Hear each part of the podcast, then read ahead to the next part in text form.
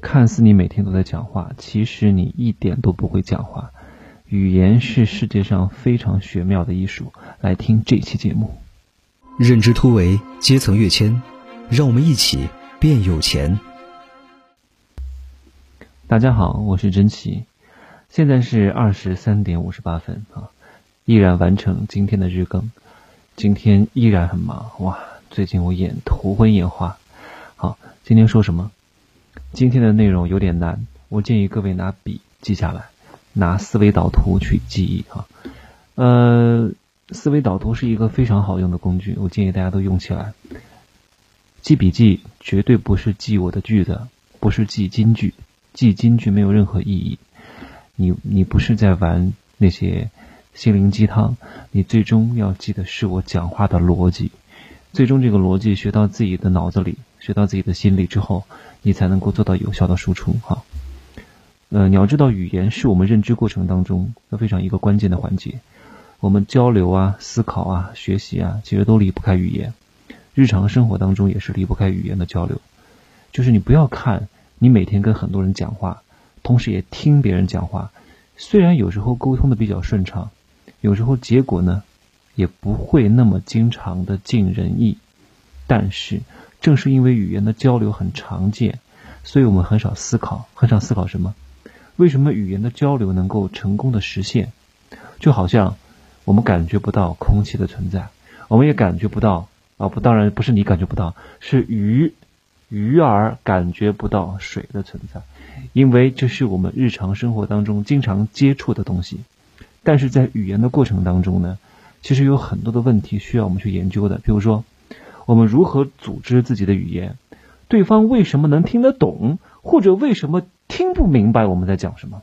就是我们如何去消除语言当中的这些误会？那这些误会又是怎么产生的呢？所以，尽管你和我讲了这么多年的话，使用了这么多年的语言，但你未必真的会讲话。所以我们一第一要听逻辑哦，我们要从语言的生成开始了解啊。也就是如何组织我们自己的语言。好，呃，我想问大家一个很有意思的问题哈：为什么我们说话的时候，你会认为对方能够听得懂我们在讲什么呢？啊，你可能会想，这不很明显吗？因为对方也是人呐。好吧，那我问你，那如果对方是个外国人呢？或者对方文化背景跟你相差很大呢？你还会觉得对方能够很明白的听完你的讲话吗？很可能你不会这样认为，你一定会调整自己说话的方式跟内容。因为你知道，你懂的东西对方未必懂，这就会涉及到我要讲的一个东西，叫什么？叫共同的知识。共同的知识是什么？叫一本对话双方共有的词典，你一定要有。好，就当我们跟另外一个人要讲话的时候，对话双方首先要必须有一套什么东西，叫共同的认知框架。什么是一系列的共同的认知框架呢？好，我为了帮助各位理解，我要举一个例子哈，比如说，比如说。呃，你想问问，呃，我想问问你啊，昨天有一场球赛，你应该怎么看？如果你是我的朋友，你知道我也看了，只不过你是在体育场里面看的，而我是看的直播，你一定会滔滔不绝的讲这个这个体育场里面多刺激啊，噪音有多大，谁谁谁在场上讲了什么脏话。如果我们都是在电视上看的，你描述的侧重点又会不一样，你可能只会谈两支球队踢的怎么样，或者裁判判的公不公平，对不对？好，但假如我们换一个场景，我随便拦住街上的一个人问同样的问题，那一般情况下，我这么直接问他，他可能觉得我脑子有病，脑子有屎，拔腿就跑哈。所以我一定要假装自己问这个问题是有原因的，比如说我是报社的记者，我在做一个接采，我在做一个调查等等。好，如果他信了我，如果他相信我所所所说的话的话。那么他在讲的时候，他一定会描述他在哪儿看的，他支持哪个球队，他会觉得哪个队员好或者不好。假如我这个时候装作是个足球的小白，是个白痴，是个菜鸟，那么他还要科普我一下，哎，为什么这个球队是哪儿的，哪个国家的，谁踢的是哪个位置，这个位置有什么作用，他一定会跟我科普一下。好，那我问，明明说的是同一场球赛，为什么我们的对话会有如此的不同？这就是因为，这就是因为。双方对话的叫共同的知识不一样，这个东西不是我提出来的哈。共同的知识是一个心理学教授叫克拉克提出来的，是他首先谈的一个理论叫共同知识理论。那什么叫共同知识呢？就是你可以想象一下，就是对话双方哈，我们的脑子里面都有一本字典，这个字典包含了无数的词汇，对话双方都要用自己脑中的字典去翻译对方说的话，而双方的字典当中有重合的部分，重合的部分是什么？就是对话的基础，也就是共同的知识。为什么我说中国人讲话不见得中国人能听得懂呢？为什么？你要知道。我们讲话是要分场合的原因在哪里呢？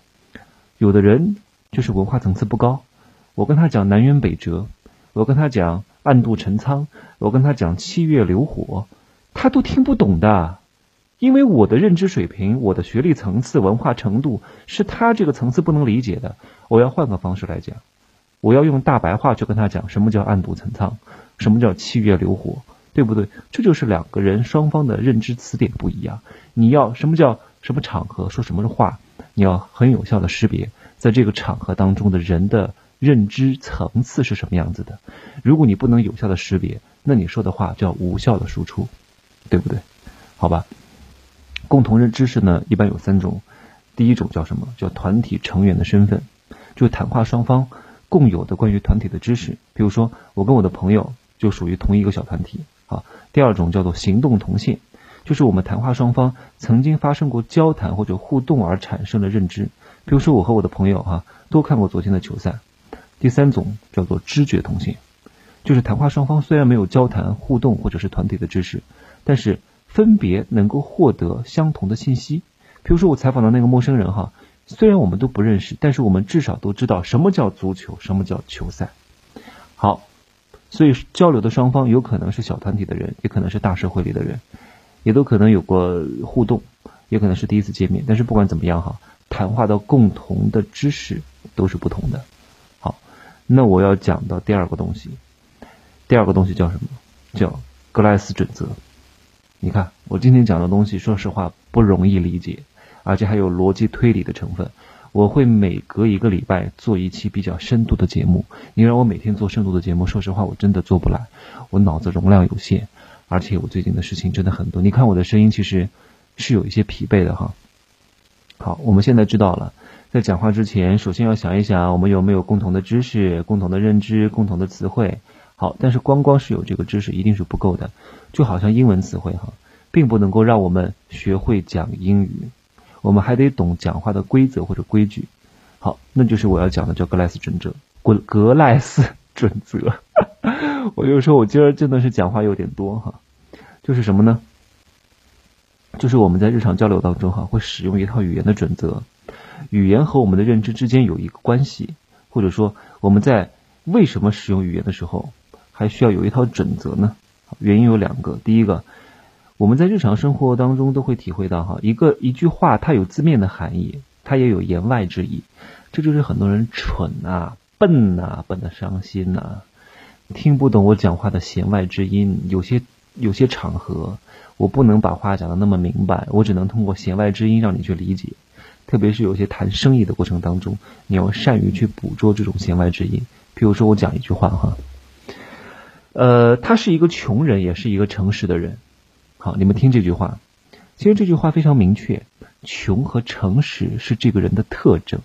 但是如果我变一下说话的方式，好，我说。他是一个穷人，但是是一个诚实的人。哎，这句话也描述了他的穷和诚实的两个特征哦。但是句子里面加了一个“但是”，就比第一句话多了一层意思。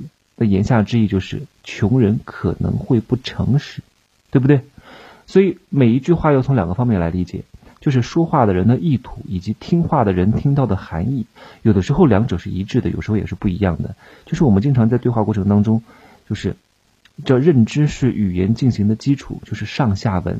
上下文的意思就是，有时候为什么我们可以听懂别人的英语，哪怕你英语不好，就是你可以结合这个语境当中去理解对方的意思。比如说你在吃饭，你在吃饭，那个服务员跟你讲的英语肯定是跟吃饭有关的，不可能讲一些你在拉屎、你在你在登山，对吧？一定是讲跟这个场景里面有话有关的话题。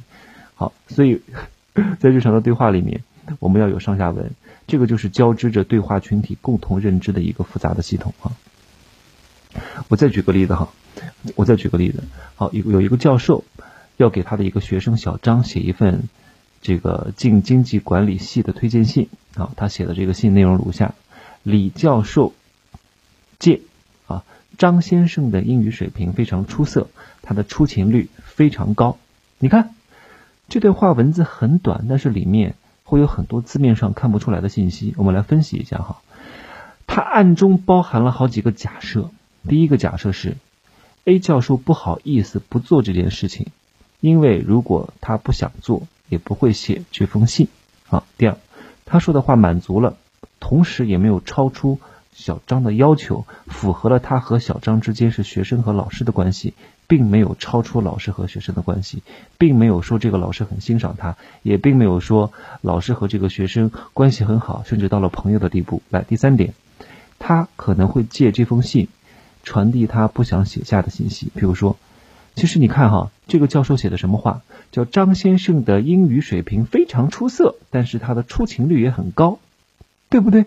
哎，那张先生的能力跟经济管理也没什么关系，是这个经济管理的教授写的推荐信。他说他的英文水平很好，出勤率也很高，就不提他的经济管理水平有什么关系？说明了他不想，他觉得这个学生在这方面没有才能，但是他又不得不写，对不对？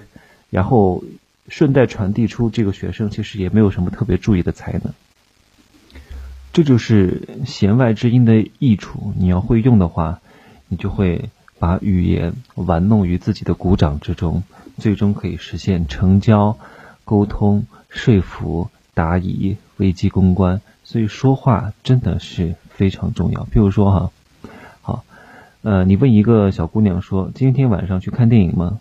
这个小姑娘跟你回答：“我明天要考试啊。”其实，小姑娘的回答是对关系准则的违背，因为她完全没有回答你的问题，对吧？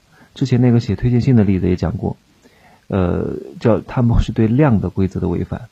这个教授明明是面向经济管理系写推荐信，但是他却说了这个学生的英语很好，出勤率很高，这些都是属于多余的信息，对于学生经济管理方面的能力，什么信息都没有，对不对？这样的违反，其实对于我们受众来讲是违背合作原则的。我们如何来解决这个矛盾呢？好，我们要揣摩这些信息跟说话者之间的间接含义。哎呀，这个接下来理论有点复杂，但我不知道要不要说哈。就是，就就这个呃认知提出的这个作者叫格莱斯哈，他他推理是这样子的，他是说他说了不符合合作准则的命题，又确实是合作的态度，那么。他肯定真正要说的是命题 Q。那反过来说，我们彼此都知道，要判断对方遵守合作的原则，我们就一定要必须假定 Q 是成立的，而对方没有阻止我啊，没有阻止我把他的话理解成 Q，那么它本来的含义就是 Q。总的来讲，命题 P 就是字面的意思，命题 Q 就是言外之意。这段话是作者的原话，我觉得推理起来相对来说比较难，也不容易懂。因为中国人普遍的逻辑思维能力不是特别强，这个推理也比较拗口。但其实，呃，我们在平时的生活当中会经常会有这样的对话，就是只可意会不可言传，对不对？好，我我我我们我们为了方便理解，我们可以在一个饭桌上的例子，各位来考虑一下。因为大家我们经常去参加各种酒局嘛，这个酒局上其实你们都会觉得，哎呀，怎么都说一些空话、假话、假话呢？假大空的场面话呢？但场面话一定要有的，为什么要说这种场面话？首先，我们要理解一下哈，就是大家讲的这些毫无意义的话，其实是违背这些什么量质的关系的，对吧？它不符合这些合作的原则。但是他们花了这个时间，也就是企图建立某种关系。好，那他们其实真正要说的是什么东西？是另外一个话题。比如说，他们表面上阿谀奉承，去去去那个呃表扬你啊，去跟你唠别的事儿啊，其实他们的底层逻辑是想谈另外一个深度的合作，想把这个合同签了，对不对？那这就是他们的另外的一个意图，他们的心里是怎么想的？就是我们彼此现在还不熟悉，有些话不能讲，我们只能够讲一些场面话，所以不能讲太多实话。这样的话，我们能够保持一定距离的信任，有助于我们最终把这个项目成交。这就是这个意思，懂了吗？那个推理其实说对我来讲，我理解起来还是有些困难，但是我觉得我通过这样的一番解释，各位能理解，我也能理解。就是弦外之音的意思，就是我们表面上叫阳奉阴违，我们表面上讲的这个毫不相关的话，其实必须要讲。那不能讲什么呢？我不能讲我们家老婆出轨了吧？我也不能讲我些私事吧？毕竟是场面话，毕竟是在这个场合当中彼此还不熟悉，你不讲这些东西会很尴尬。那只是这只是表面上的东西，背后的底层逻辑就是看彼此的实力，看我们在对话的过程当中展现出来的一信一些信息能不能够值得合作。所以场面话不好讲。其实我不是一个场面人，我比较实在，我不喜欢参加那些酒局。不好意思，我今天嗓子可能有点不舒服了，话讲的太多了。现在是呃零点十四分，好吧，欢迎关注我的新浪微博“真情美学小神”。呃，如果觉得这个节目还不错的话，可以素质三连、转评赞、发到朋友圈或者是微信当中，加入我微博的真爱粉丝圈，好吧？嗯，早点休息，最近比较累啊，明天再见，See you tomorrow。